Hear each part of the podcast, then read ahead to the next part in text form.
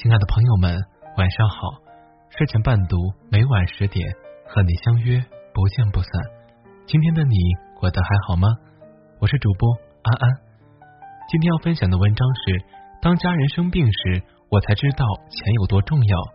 以下的时间由我分享给你听，感谢你的收听。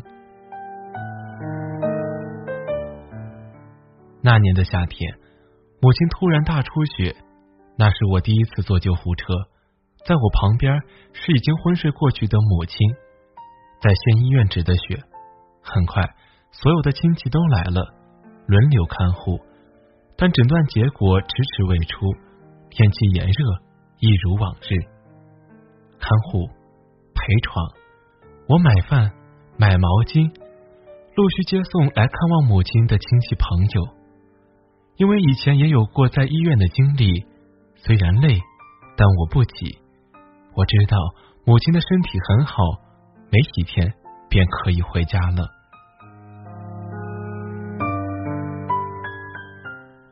大概七八天以后，诊断结果出来了，医生把父亲和舅舅叫到了医务室。具体情节我记不清了，我只记得他们去了很久。中午，父亲在医院陪着母亲。我和舅舅他们在外面吃的饭，吃着吃着，大姨忽然流泪了，然后扭头看着我说：“今后你要把你弟弟照顾好。”舅舅喝止住了他：“姐，你瞎说什么呢？”其实那个时候我心里也大概明白了。我问：“咦，真的这么厉害吗？”他有点哽咽，半天说了两个字：“晚期。”然后所有人都不说话了，真的是所有人都不说话了。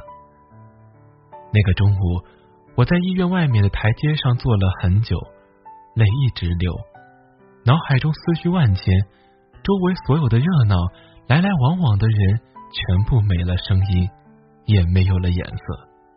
原来，心最痛的时候是无声的。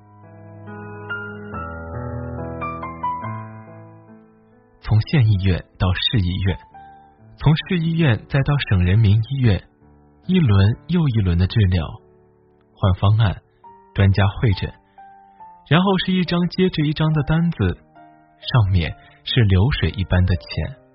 自从去了省人民医院之后，我去的次数就少了，留在家里看店，照顾弟弟，白天断断续续的卖点东西，无心。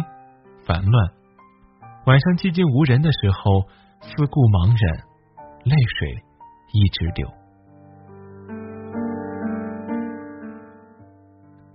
家人在医院待了接近三个月，最后母亲身上做了一个非常大的手术，所幸术后母亲的命保住了。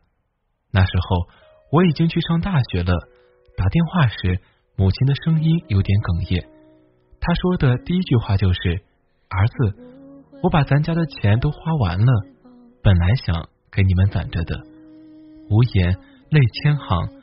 挂断电话后，泣不成声。想回家，但父母阻止了，因为那时候连最基本的生活费都是亲戚给凑的。再见父母时，他们都苍老了很多，但家人团聚，幸福取代了所有。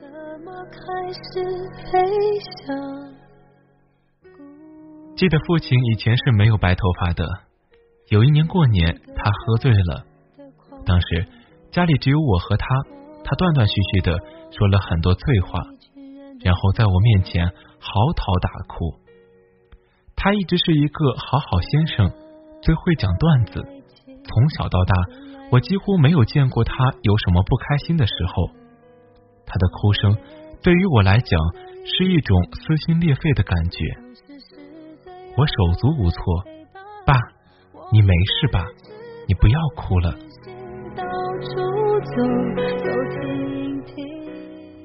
他没理我。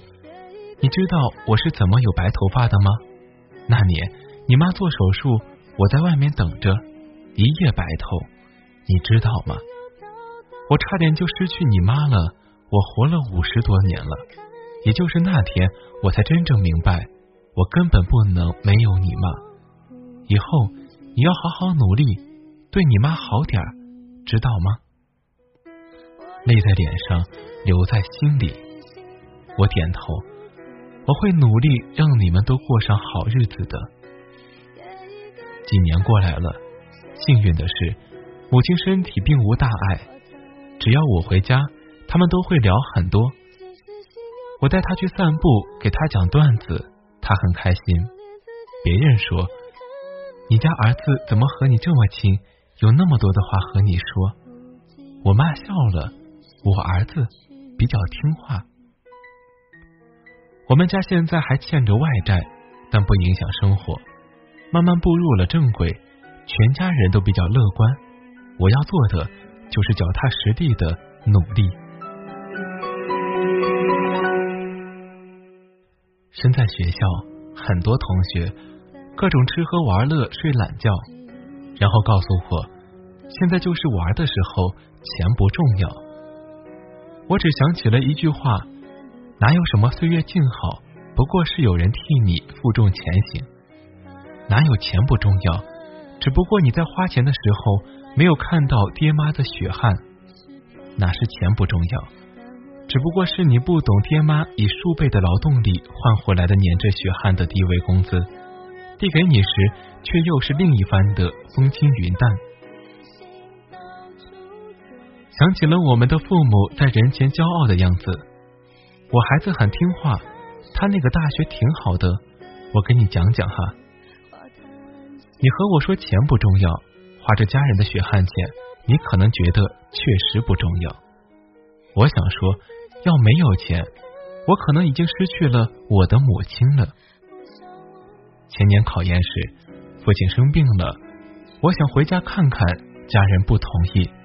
一方面备考紧张，一方面回去也帮不上什么实质的忙。当时我就在想，如果有钱，至少。我可以把钱打回去。大二那年，姥姥脑出血住院，用着进口药，每天几千块钱的花费。他的五个孩子里，小舅舅家庭条件最好。那年大姨家新哥出事，大舅也老了，剩下两家条件也不好，巨额医药费让大家倍感压力。最后姥姥出院了。虽然手脚不再灵活，但最重要的是活着。当家人生病住院，我才知道什么是现实。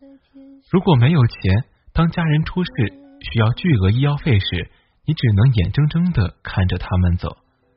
当年他们对你寄予希望，当他们真正需要你的时候，你只能眼睁睁、眼睁睁的看着他们走。这是一种什么样的感觉？我想说。我们谁也不愿意经历吧。记得后来母亲和我说，当时大家都尽全力了，如果再就不好，可能就真的放弃了，否则五个家庭就全垮了。当我没钱，请不要再和我说钱不重要。我想通过自己的努力赚钱，让自己过上好日子，让逐渐年老的父母。安度晚年，我想给他们分分钟打钱，带他们买衣服、吃美食，有条件带他们一起去旅行。他们在一起只去过一次北京，还是在他们结婚的时候待了三四天。我爸喜欢唱歌，我想给他买最好的音响设备，想唱就唱，爱唱多少就唱多少。我妈这辈子也没有过什么值钱的首饰，我想带她去逛大商场，给她买各种衣服、各种首饰。我不敢停下前进的脚步，不敢休息太多，因为我怕，我怕自己努力的脚步追不上父母老去的速度，怕有一天父母需要我的时候，我只能眼睁睁的看着他，却无能为力。怕需要钱的时候却拿不出来，留下一生的遗憾吧。